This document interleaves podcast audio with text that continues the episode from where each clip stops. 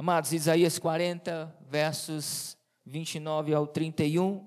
Eu vou ler esse texto, vou explicar o contexto, fazer uma aplicação à nossa igreja, tá bom? Como eu tenho sempre feito. Diz assim a palavra de Deus, nós já lemos inclusive de manhã, hoje à noite, e vamos ler por uma terceira vez, que é para ficar gravado no seu coração. Diz assim: Ele fortalece o cansado e multiplica as forças aos que não têm nenhum vigor. Os jovens se cansam e se fatigam, e os moços de exaustos caem. Toda a igreja comigo, mas os que esperam no Senhor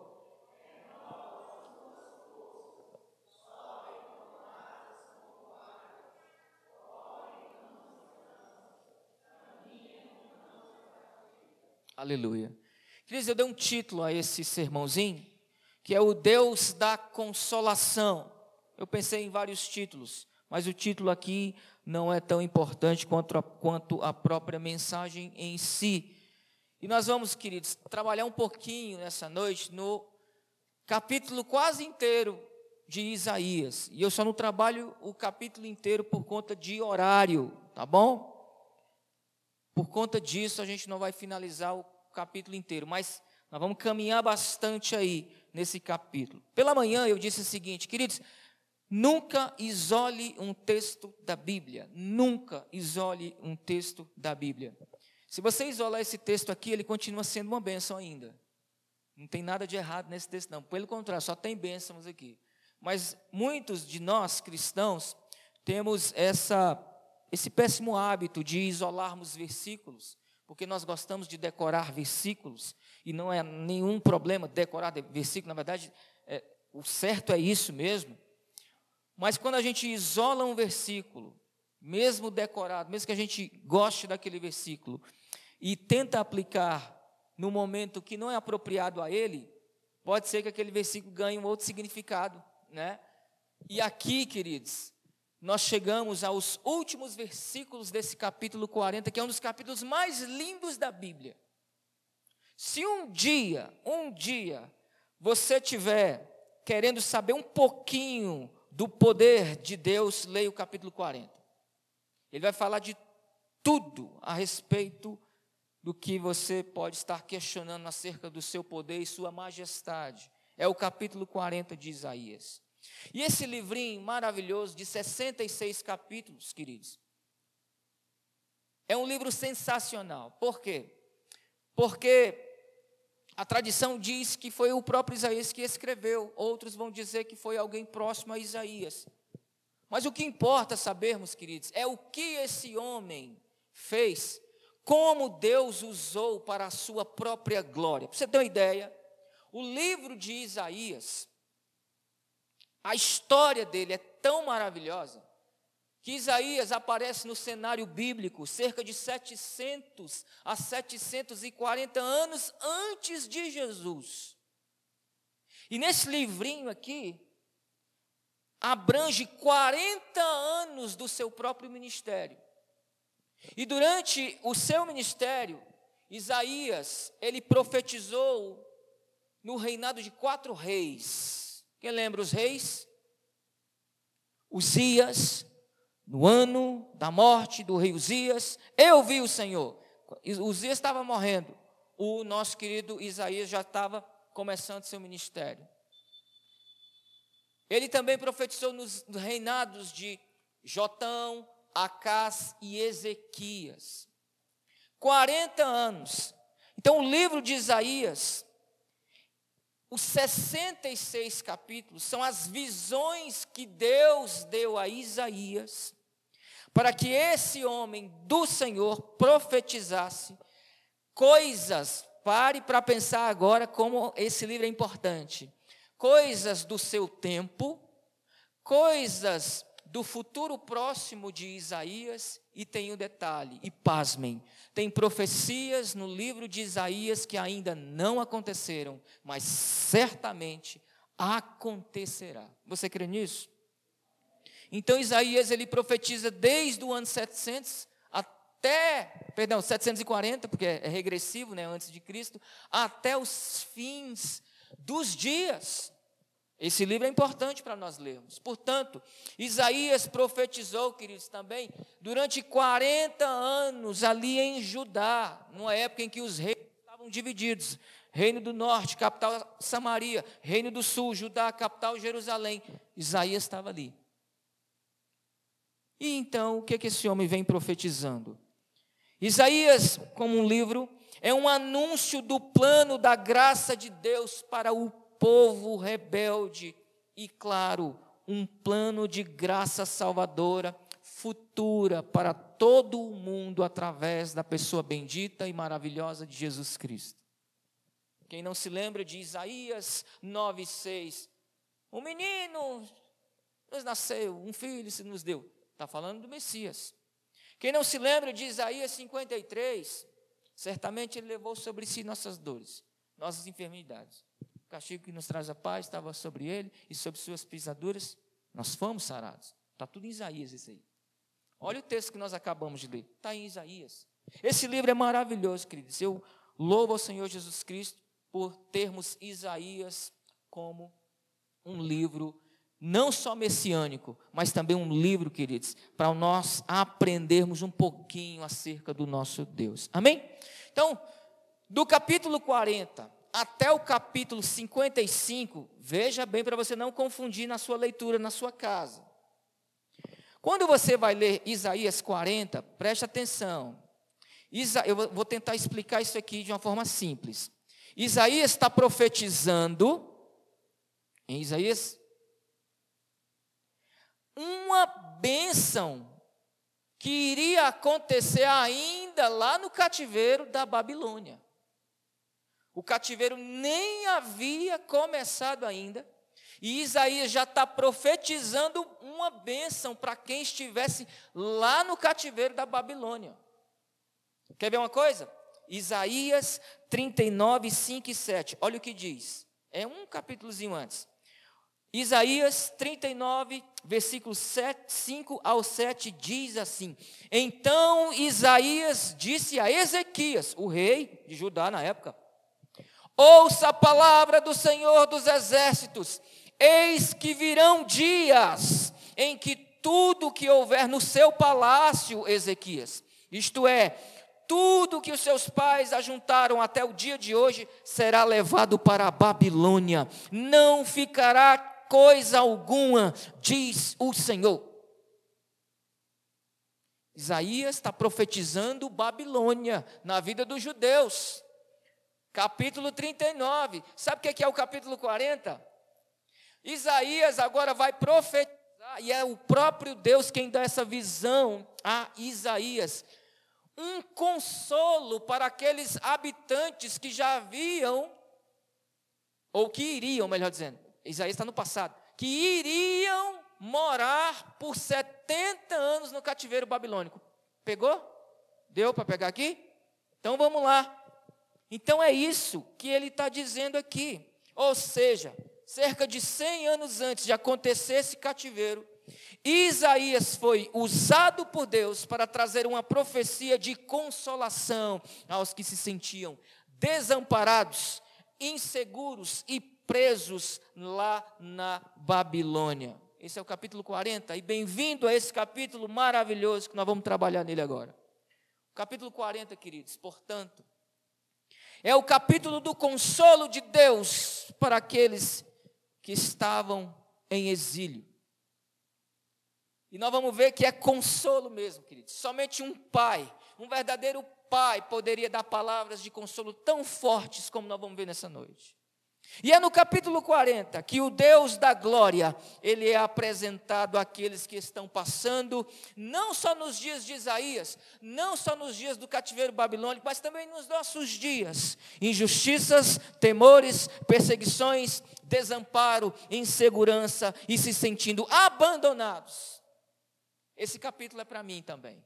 Esse capítulo é para você também. Esse capítulo não é só para o pessoal lá do cativeiro da Babilônia, não. Esse capítulo é para pessoas que estão vivendo também os seus próprios cativeiros. E um dia nós também estávamos, sim, em nossos cativeiros, quando nós estávamos amarrados, aprisionados, tanto pelo diabo quanto pelo pecado, vivendo uma vida totalmente dissoluta, sem a presença de Deus. Amém, queridos?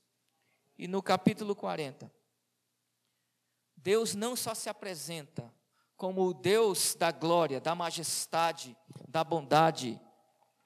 Tá um calor terrível aqui em cima. Esse Deus se apresenta como o Deus do consolo, e ele ainda consola algumas pessoas, para que essas pessoas, ao se sentirem consoladas, deem consolos também a outros que estão passando o mesmo problema. No capítulo 40, portanto, o povo é consolado por Deus e este deve anunciar o poder e a obra que o próprio Deus está fazendo. Pastor, o que o povo deveria anunciar aos outros que estavam em mesmo sofrimento? Nós vamos ver no capítulo 40. Queridos, assim como nos dias de cativeiro lá na Babilônia, queridos, nós também vemos muitas pessoas que estão vivendo os seus próprios cativeiros. O cativeiro da alma, que é o pior de todos os cativeiros. Você está livre numa nação que você pode pregar o evangelho e você não ser ainda perturbado.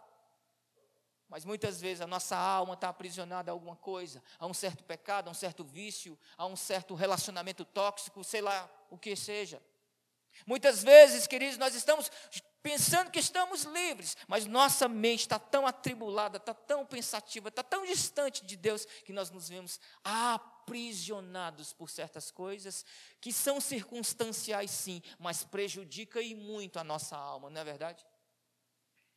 Muitas vezes, queridos, e muitas pessoas estão aprisionadas pelo desamparo e pelas injustiças. E muitas vezes vem perguntas, e muitas vezes o primeiro a ouvir os questionamentos de pessoas que não estão totalmente ligadas no Senhor, então que não compreendem exatamente os planos de Deus para as suas vidas, o primeiro a ser indagado é o próprio Deus. Onde é que o senhor estava, pai, quando Brumadinho desabou em lama e matou milhares de pessoas? Milhares não, estou confundindo, né? Duzentas e poucas pessoas. Onde é que o senhor estava no dia da Boate Kiss, que foi duzentas e quarenta e tantas pessoas? Deus, onde é que o senhor estava durante essa pandemia? Porque amigos meus foram para o túmulo. Onde é que você estava, papai? No caso daquela jovem que foi arremessada do prédio. Onde é que você estava no caso da Eloá? Onde é que você estava no caso da Elisa Samúdio? Onde é que você estava no caso do meu vizinho? O primeiro a ser indagado é o próprio Deus. E onde é que Deus está? Cadê o seu Deus? E muitas vezes o próprio diabo, quando não vem pessoalmente, manda o seu secretário, tira onda com sua cara. Você está passando por problemas? Você está com problemas na sua alma? Cadê o seu Deus? É assim que eles fazem. E é assim que eles jogam na sua cara. Nós vamos ver onde é que está o nosso Deus em Isaías 40. Amém?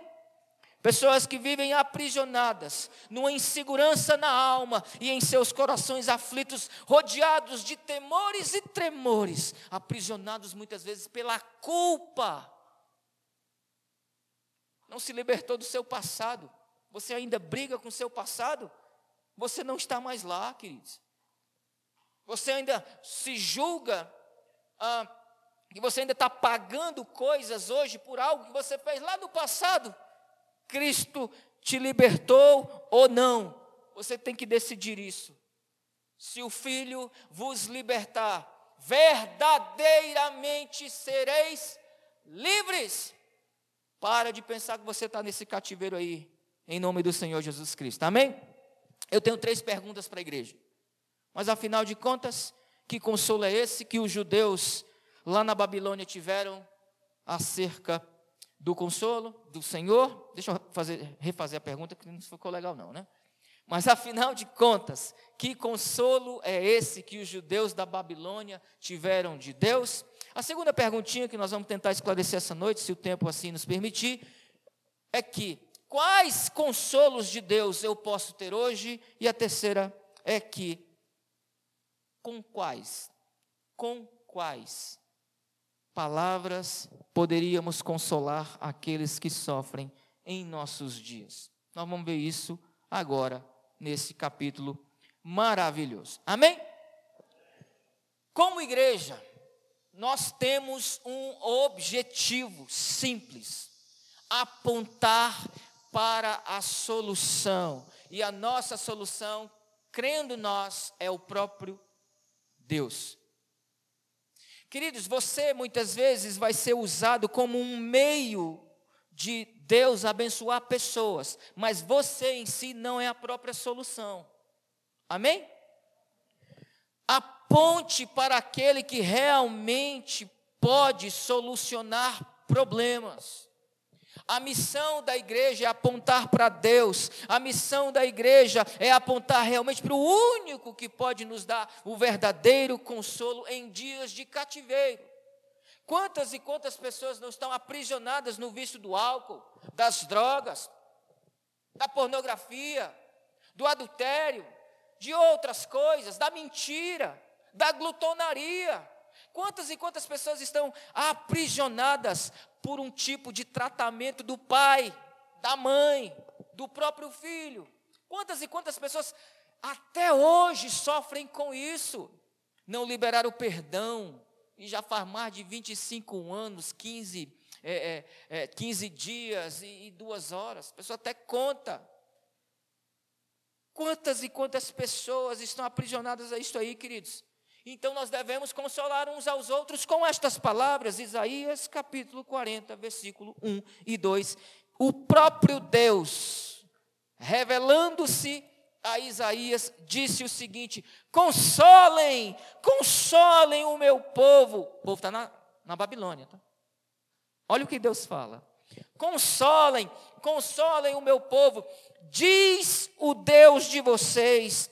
Falem ao coração de Jerusalém e anunciem que o tempo da sua escravidão já acabou, que a, a sua iniquidade, a iniquidade está perdoada e que ela já recebeu em dobro das mãos do Senhor por todos os seus pecados. Isso é logo no versículo 1, Deus falando: Ei, consola todo mundo aí, o tempo de cativeiro acabou. O cativeiro nem tinha começado, Deus já está profetizando que um dia ele iria acabar. Queridos, quer coisa melhor do que você ser liberto? Tem coisa melhor do que você ser livre? Tem coisa melhor do que você ser livre da culpa, livre, queridos, das correntes que lhe prendem a algo que realmente te afasta do Senhor, te afasta de pessoas ruins? Quer notícia melhor do que isso aqui?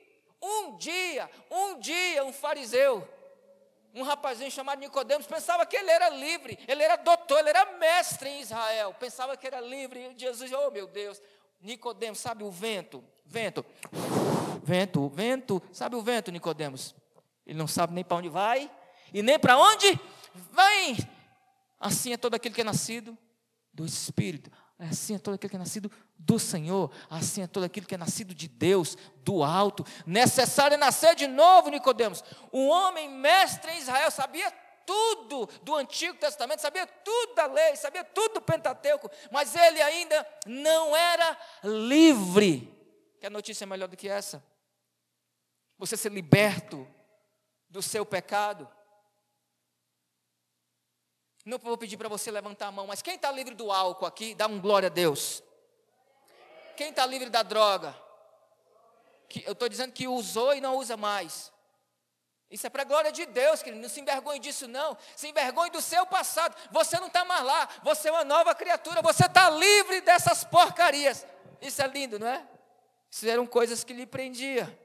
Que notícia maravilhosa, queridos, foi para os judeus saberem que logo, logo eles estariam em casa, livres da opressão, livres de suas culpas, perdoados de seus pecados e voltando para a sua terra natal. Olha que coisa benção.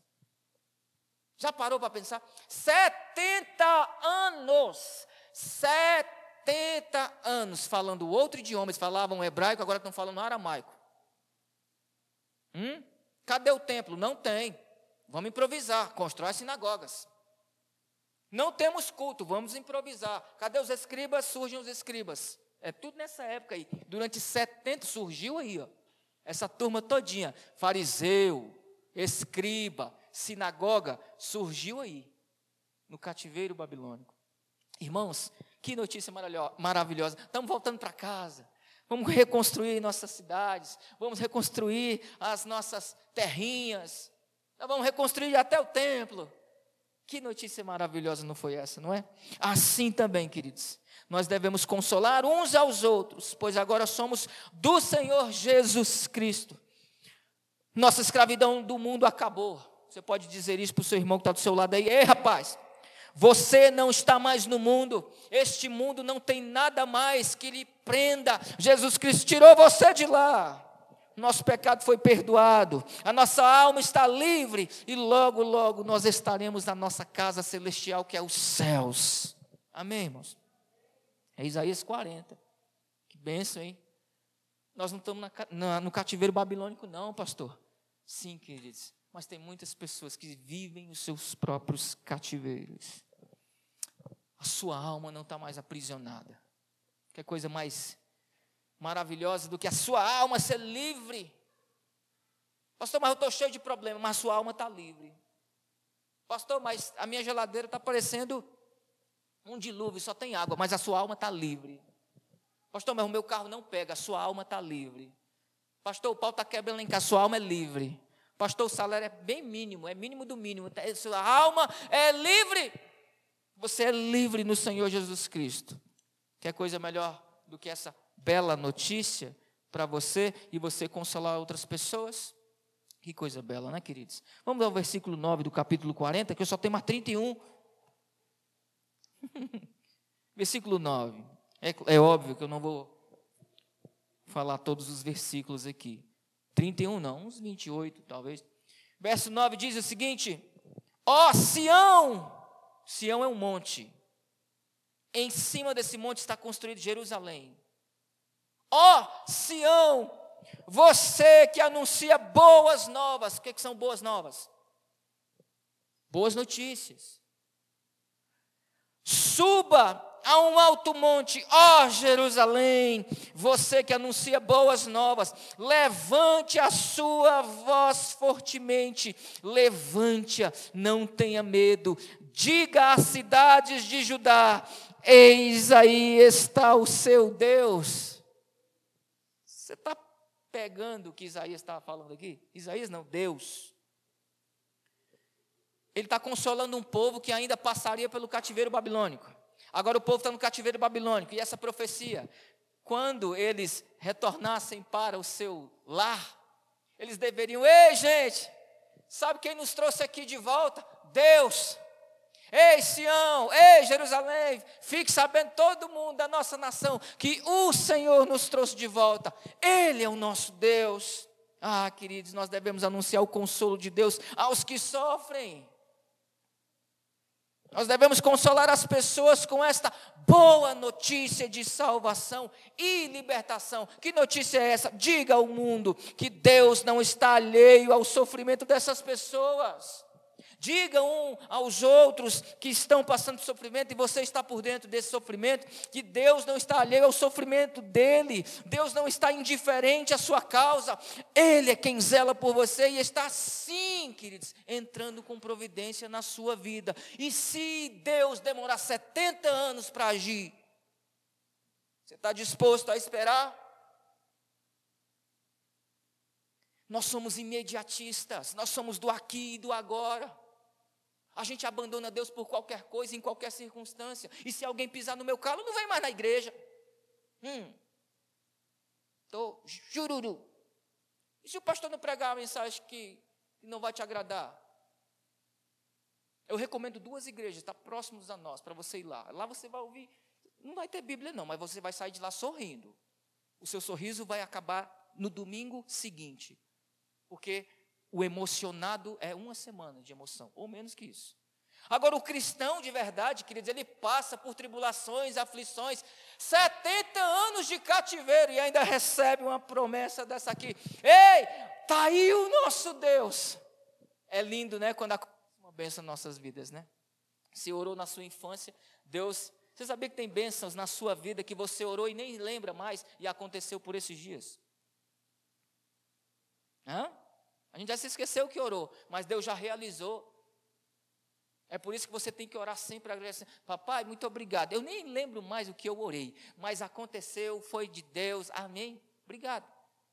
Olha que Deus maravilhoso é esse, queridos.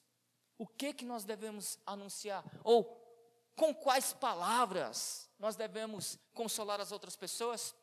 Eis aí o nosso Deus. Deus vai entrar na sua vida, Deus vai entrar na sua família, Deus vai fazer um negócio aí que nem nós sabemos o que vai acontecer, porque Deus é assim. E ele não se explica muito não, né? Quando você viu já aconteceu, quando você viu já, quando você percebeu já saiu até de lá. Não é? É assim que acontece, queridos. 70 anos, queridos, para quem estava no cativeiro babilônico, foi muita coisa. Mas a bênção aconteceu porque o Senhor permaneceu fiel. Amém? Só para a gente encerrar essa introdução. Né? Introdução, claro. O versículo 11 diz o seguinte. Eu queria que a igreja lesse comigo. Como pastor, ele apacentará o seu rebanho, entre os seus braços recolherá os cordeirinhos e os carregará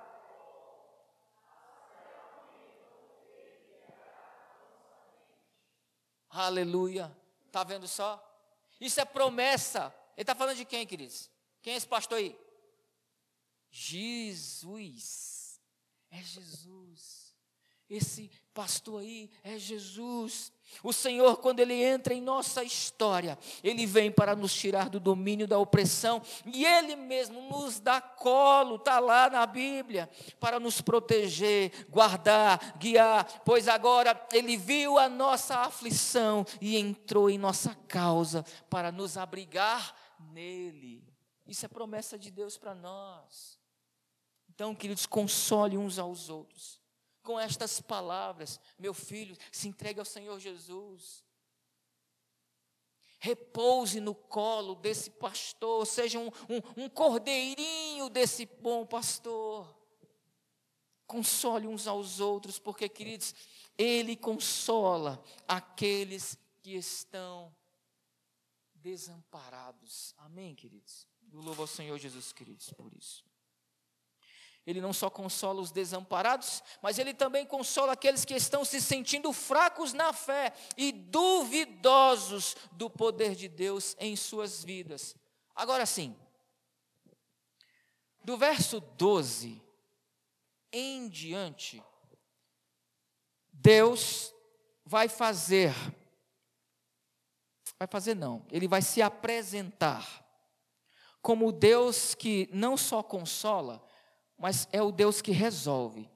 Já respondendo aquelas perguntas que poderiam surgir. Mas Deus, por que Deus? Sabe aqueles tipos de questionamentos para que as pessoas possam entender os porquês da vida? O próprio Deus já se adianta e ele vai começar a fazer algumas perguntas retóricas. O que é uma pergunta retórica? Aquele que a pessoa pergunta já respondendo. Ok? Veja bem, Deus vai começar a falar assim no versículo 12, ele vai se apresentar. Por que, que esse Deus é o Deus da consolação? Então, ele vai apresentar como Deus e Senhor da majestade, dizendo o seguinte, versículo 12. Vamos ver se esse Deus é poderoso para nos consolar? Quem é ele? Ele é aquele. Quem, na concha de sua mão, mediu as águas e tomou a medida dos céus a palmos. Quem recolheu o pó da terra na terça parte de uma vasilha e pesou os montes e as colinas numa balança. Será que tem poder o bichinho? Tem poder ou não tem? Ele pega as águas da terra, sabe as águas da terra? É, é como se ele pegasse todas as águas da terra e fizesse da sua palma da mão uma concha.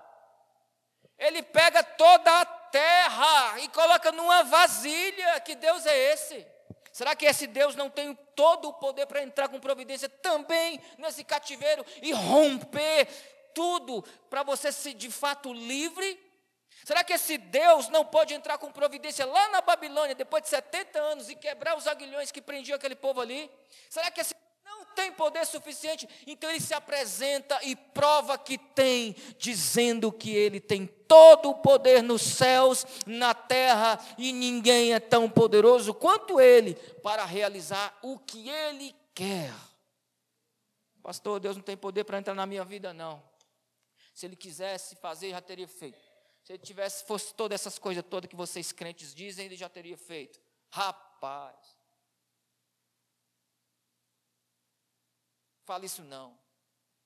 Isso é quase que uma blasfêmia. Mas vamos ver quem é esse Deus que nós servimos. Versículo 17. É lógico que eu pulei um monte de versículo aqui. Pulei só cinco. Mas vamos o 17. Quem é esse Deus? Diante dele, todas as nações são como coisa que não é nada ele as considera menos do que nada, como um vácuo. O que é menos do que nada? Acho que não é mais nada, né?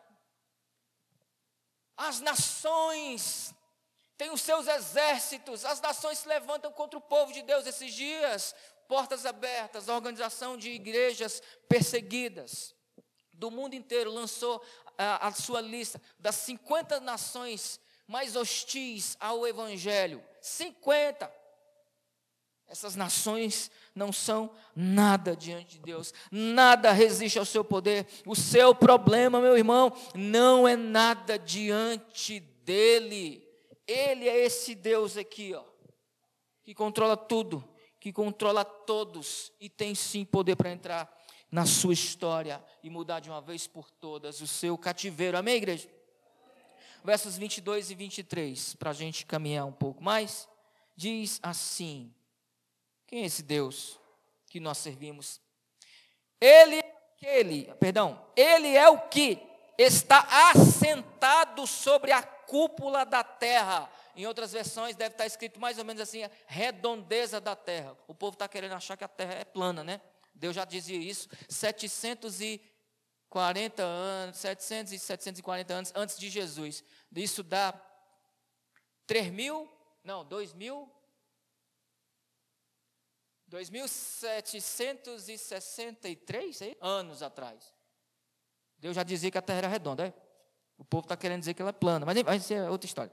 Ele é o que está sentado sobre a cúpula da terra, cujos moradores são como gafanhotos. É Ele, é Ele quem estende os céus como cortina e os desenrola como tenda para neles habitar. Verso 23: É Ele quem reduz a nada os príncipes e torna em nulidade os juízes da terra.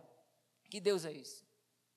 É um Deus que está no controle da terra, é um Deus que está sentado a terra não é nada para esse Deus. Você viu que lá nós lemos a partir do 12, se eu não me engano, ele mede o universo, os céus é o universo. Contando no palmo. Que Deus é esse, queridos? Por que, que você e eu e muitas outras pessoas nós muitas vezes duvidamos do poder do nosso Deus para agir em nosso favor, não é verdade? Irmãos, vamos continuar crendo no Senhor. Verso 25 e 26, contexto do verso 29, 30 e 31, que nós isolamos. Nasce aqui os versos 29, 30 e 31. Versos 25 ao 26 diz o seguinte. Toda igreja comigo? 1, 2, 3, 25 ao 26. Com quem vocês vão me comparar? Vocês vão me comparar a quem? Deus perguntando. Com quem que vocês vão me comparar? Tem alguma coisa aí para me comparar? Vamos continuar. A quem eu seria igual? Diz o santo.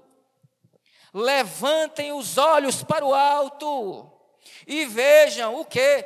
Quem criou estas coisas? Ele está falando das estrelas, da lua, do sol, de todo o universo.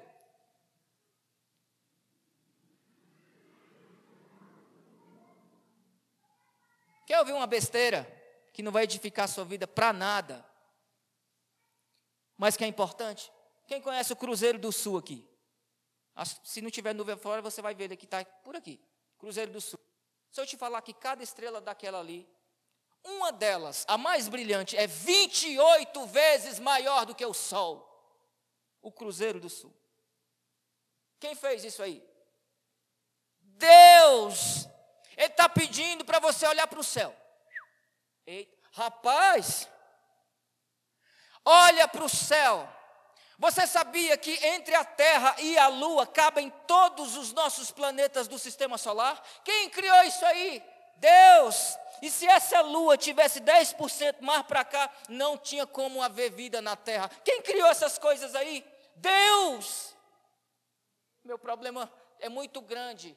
É impossível Deus resolver. O mesmo Deus que colocou todas as coisas em seu devido lugar para que houvesse vida na terra, é o mesmo Deus que pode fazer todas as coisas através do seu imenso poder, incalculável, ao ponto que Ele mesmo pergunta a mim e a você: a quem você vai me comparar? Fala aí. Que Deus é esse, meu irmãozinho? Que não pode resolver essa causa aí? Que, que é? Está doendo aonde? Fala para nós. Mas às vezes você tem que esperar. Você tem que ser paciente. Não é no teu tempo, não, filho. Senão Deus seria você. Você não dá ordens em Deus. Tire o seu cavalinho da chuva. Se bem que parou de. Tire! Creia no Senhor que Ele tem poder para agir, mas é no tempo dele. Essa promessa vem antes do cativeiro. Essa promessa vem antes do cativeiro. Ei, bichinho, quando você estiver aí, tem uma palavrinha que se vocês passarem por Isaías 40, tem consolo, aguenta firme aí, é só 70 anos. Amém, irmãos? Um Deus que é capaz de fazer tudo isso não estaria interessado em sua causa? Mas aí você pergunta: e por que Deus não parece agir em meu favor? Agora sim nós vamos falar por 27. Agora o bicho vai pegar. Deus se antecipa aos incrédulos e aos murmuradores e já responde às possíveis perguntas que eles mesmos fariam no futuro. Verso 27. Isso aqui é lindo. Porque então você diz, ó oh, Jacó, quem é Jacó? A nação de Israel. Lembra que Deus muda o nome de Jacó para Israel? Agora é o povo. Porque você, cadê? Porque então você diz, ó oh, Jacó, e você fala, ó oh, Israel, o meu caminho está encoberto ao Senhor e o meu direito passa despercebido ao meu Deus. Sabe que pergunta é essa aqui? Simples. É como se lá na Babilônia o povo ainda fosse reclamar o seguinte: Deus se esqueceu de nós. Deus não está conosco nesta causa. Deus nos abandonou. As injustiças aí, quem está dominando o povo de Israel é um povo ímpio. A Babilônia. Nabucodonosor está dominando esse povo aí o próprio povo no futuro reclamaria de Deus: o Senhor se esqueceu de nós, o Senhor nos abandonou, por isso há tantas injustiças. O nosso caminho está encoberto ao Senhor, o Senhor virou as costas para nós. Conhece pessoas assim? Deus já se esqueceu de mim, Deus já me abandonou. Deus já me deixou de lado, Deus não entra nesta causa, Deus não vai resolver o meu problema, coisíssima nenhuma. O Deus da consolação também consola aqueles injustiçados pelos ímpios, queridos. Deus vê sua causa sim. Deus vê quando você é injuriado. Deus vê quando alguém inventa histórias sobre você, sim. Deus vê aquela, aquela situação que você muitas vezes julga que não tem mais solução. Deus não está indiferente à sua causa, queridos, pelo amor de Deus. Amém, irmãos? Deus não se esqueceu de nós, Deus está exatamente trabalhando em nosso favor. Será que está mesmo? Eu acho que não, hein? Será que sim ou não? Sim, queridos. Ele responde isso no verso 28. Vamos ver se é isso mesmo? Verso 28, toda igreja comigo. Será que você não sabe? Deus agora, você que fez essa pergunta pensando que eu te esqueci, será que você não sabe? Nem ouviu que o eterno Deus, o Senhor, o Criador dos confins da terra, nem se cansa, e olha aí, nem se fatiga, a sabedoria dele é sondável. É como se os bichinhos lá na Babilônia, meu Deus, será que não, não tem mais fim não esse cativeiro não? E eles estavam ali por conta do seu próprio pecado, tá? Se Deus quisesse ter abandonado eles ali de vez, Deus ainda assim seria justo. A causa era justa. Mas esse Deus de amor, esse Deus de misericórdia, esse Deus da consolação, entra na história novamente do seu próprio povo, porque Deus permanece fiel, mesmo a pessoa não se tornando fiel a Ele, e nós realmente não somos fiéis a Deus, o quanto que Ele é a nós, queridos. E veja, esse mesmo Deus responde: será, será que você nunca ouviu falar em mim? Não é? Você já viu Deus conversando? Olha só a conversa de Deus com o povo. Será que você não sabe, nem ouviu que o eterno Deus, o Senhor, o Criador dos confins da terra, nem se cansa e nem se fatiga? Deus não se cansa. Esse é o nosso Deus, queridos, porque Ele está sempre trabalhando em nós. Oh, diante do nosso Deus, não tem problemas que fiquem de pé. Não há problemas, queridos, que Ele não possa resolver porque ele não se cansa. Ele está trabalhando agora. Daqui a pouco nós vamos dormir, roncar e babar. E Deus vai estar acordado, cuidando de você. Hum? Ele já sabe que hora que você tem que acordar, o ônibus você tem que pegar, a gasolina que você tem que colocar. Ele já sabe de todas as coisas. Ele não se cansa e nem se fatiga. Ele vai à frente das nossas vidas. Amém, queridos? Aleluia. Diante disso, Agora sim a gente vai pregar, né? Diante disso, o nosso Deus faz o seguinte: verso 29, 30 e 31, para a gente ir embora. Verso 29, toda a igreja comigo mais uma vez, pela acho que é a quinta vez que nós lemos ele, só hoje. Ele fortalece. Cadê a igreja? Cansou.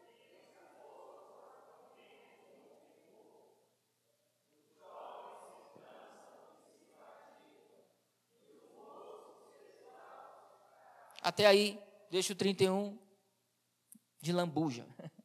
Irmãos, o verso 29 é sensacional. O jovem, o adolescente, o irmão em Cristo Jesus, ele fortalece o cansado e multiplica as forças aos que não têm nenhum vigor. Você está cansado?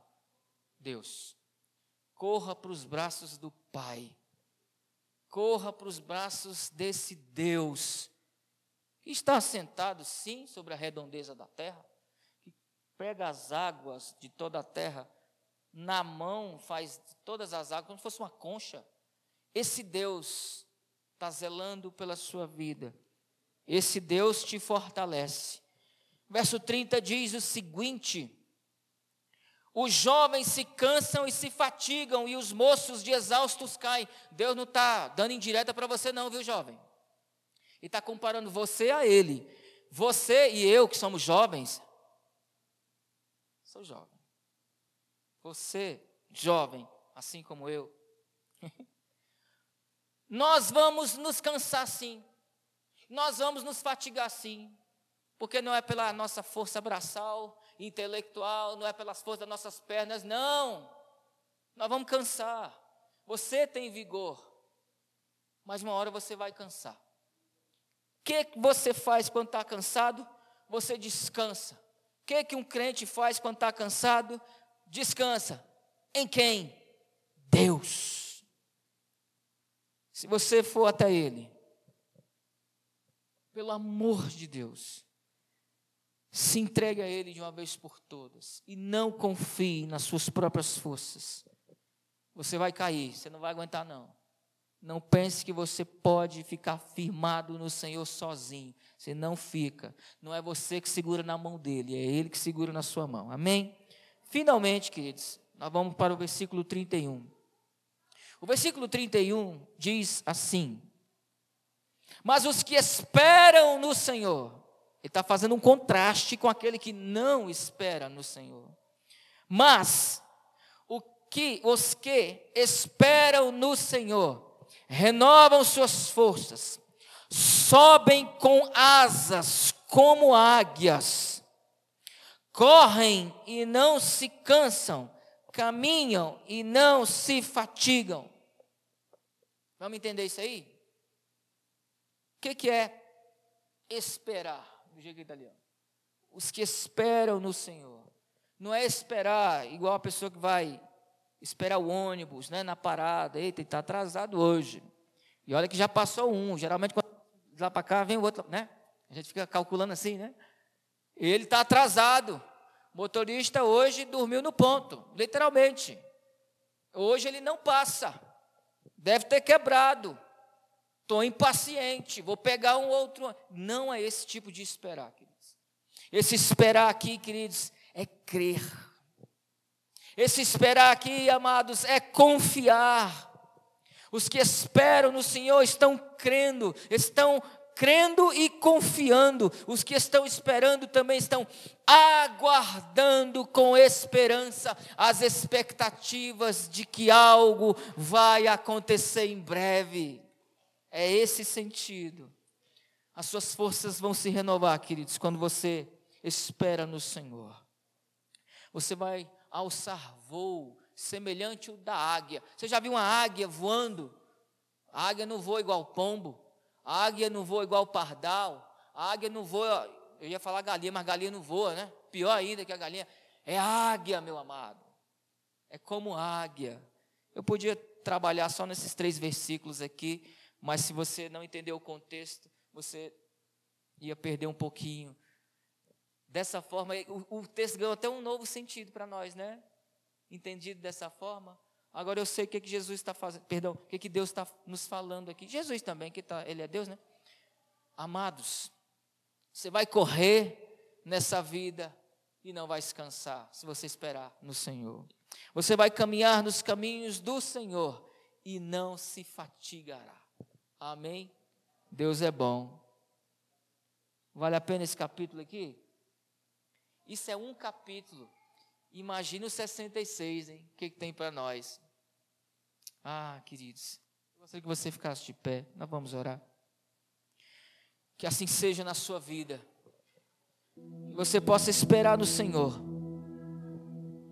As bênçãos do Senhor, elas vêm sempre na hora certa. E esse Deus que se apresenta como um Deus majestoso, Criador dos céus e da terra, em que ninguém foi o seu conselheiro, ninguém pode ser comparado a Ele. Esse mesmo Deus, sim, Ele tem poder para abençoar você, para livrar você desses cativeiros que muitas vezes você está aprisionado. E se vier questionamentos, papai? Porque é natural o crente, muitas vezes, desanimar. Mas, amados, se você esperar no Senhor, tem Isaías 40, do 29 ao 31 para você ler. Mas, pastor, e se eu continuar ainda duvidoso? Ah, irmãos, muitas vezes as circunstâncias que vêm, eu queria que fechasse, você fechasse os seus olhos. Muitas vezes as circunstâncias que vêm até nós vão nos causar dúvidas, sim, amados. Eu estou me lembrando de João Batista, primo de Jesus, da família dele. João Batista sabia que Jesus era o Messias. João Batista é aquele que pregava raça de víboras. O maior pregador da história do cristianismo depois de Jesus. Quem vos ensinou a fugir da ira vindoura? O mesmo João Batista que pregava, Mateus 3:8. Arrependei-vos e produzi frutos dignos de arrependimento. O mesmo João Batista viu Jesus. É Ele. A partir de hoje vocês não vão me seguir, vocês vão seguir a Ele. É necessário que Ele cresça e que eu diminua. João Batista, me batize. Não, é necessário me batize. Fique na sua, me batize. Tá bom? Batizou Jesus. Jesus saiu pregando o reino dos céus. Pouco tempo depois, onde é que estava João Batista? Sai do deserto, sai do Rio Jordão, ele se encontra numa cadeia, estava preso. E ele começou a questionar Deus. Ele começou a questionar Jesus, o primo, que ele sabia que era o Messias, o primo que ele mesmo batizou, o primo que ele pregou a vida toda, porque ele é a voz do que clama no deserto, que está aí no capítulo 40, no versículo 3. Diz aí o menino, o João Batista, começa a questionar: será que é ele mesmo? Será que eu não me enganei, não? Meus discípulos, venham aqui, por favor. Vão até ele, pergunta se é ele mesmo. Vão até Jesus e pergunte se é ele o Messias. Ou se nós devemos esperar outro, porque eu estou preso. Eu não pensava que ia ser assim, não. Eu pensei que ia ser mais fácil. Os discípulos foram voltaram com a resposta, mandaram um WhatsApp, eles foram pessoalmente. João Batista ele disse o seguinte: os cegos veem, os coxos andam, os mudos falam, e aos pobres é anunciado o reino dos céus. Aí João Batista, pum, entendeu ele entendeu que aquele sim era o Messias. Ah, agora eu entendi. Eu achei que ele ia vir diferente. Eu achei que ele ia vir como um príncipe num cavalo branco, cheio de poder, bombadão, cheio de espada nas costas, lutando. Não, ele é um de nós. Ele veio diferente. A sua palavra é diferente. Ah, agora está explicado tudo. O cativeiro, lá no cativeiro, João Batista teve dúvidas no nosso cativeiro a gente tem dúvidas, queridos. Mas vem resposta do Senhor. Que essa mensagem sirva de resposta às suas dúvidas. Qual é o cativeiro que você está vivendo, hein? Qual é a coisa que está travando, amarrando você, acorrentando, em nome do Senhor Jesus Cristo, você está livre em Cristo Jesus, se você, a partir de hoje, esperar no Senhor algo vai acontecer. Não é eu que estou te prometendo, não, está na Bíblia, Isaías capítulo 40, tá? Em nome do Senhor Jesus, igreja, não duvide do poder do seu Deus. E um dia, se você estiver duvidando dele, leia o versículo 28, leia o versículo 29, leia o capítulo todo. Mas não duvide desse Senhor. Ele é poderoso para entrar na sua vida e desbaratar tudo que está embaraçado aí, e matar o que tem que morrer, e avivar o que tem que viver, em nome do Senhor Jesus Cristo. Amém, igreja? Então tá bom, vamos orar. Pai, nós te louvamos nessa noite, e nós entregamos o nosso caminho ao Senhor, e nesse caminho, Pai, que nós não nos fatiguemos que nós não nos cansemos, porque é o Senhor que vai nos dar vigor, é o Senhor que vai à frente das nossas vidas. Em Cristo Jesus, ó Pai, nós entregamos os nossos planos, os nossos projetos diante de Ti, para que o Senhor faça-nos voar como águias em Cristo Jesus, e não olhar como um olhar de galinha que só olha para baixo, mas olhar para cima, de onde vem realmente o nosso socorro, em Cristo Jesus. Aleluia.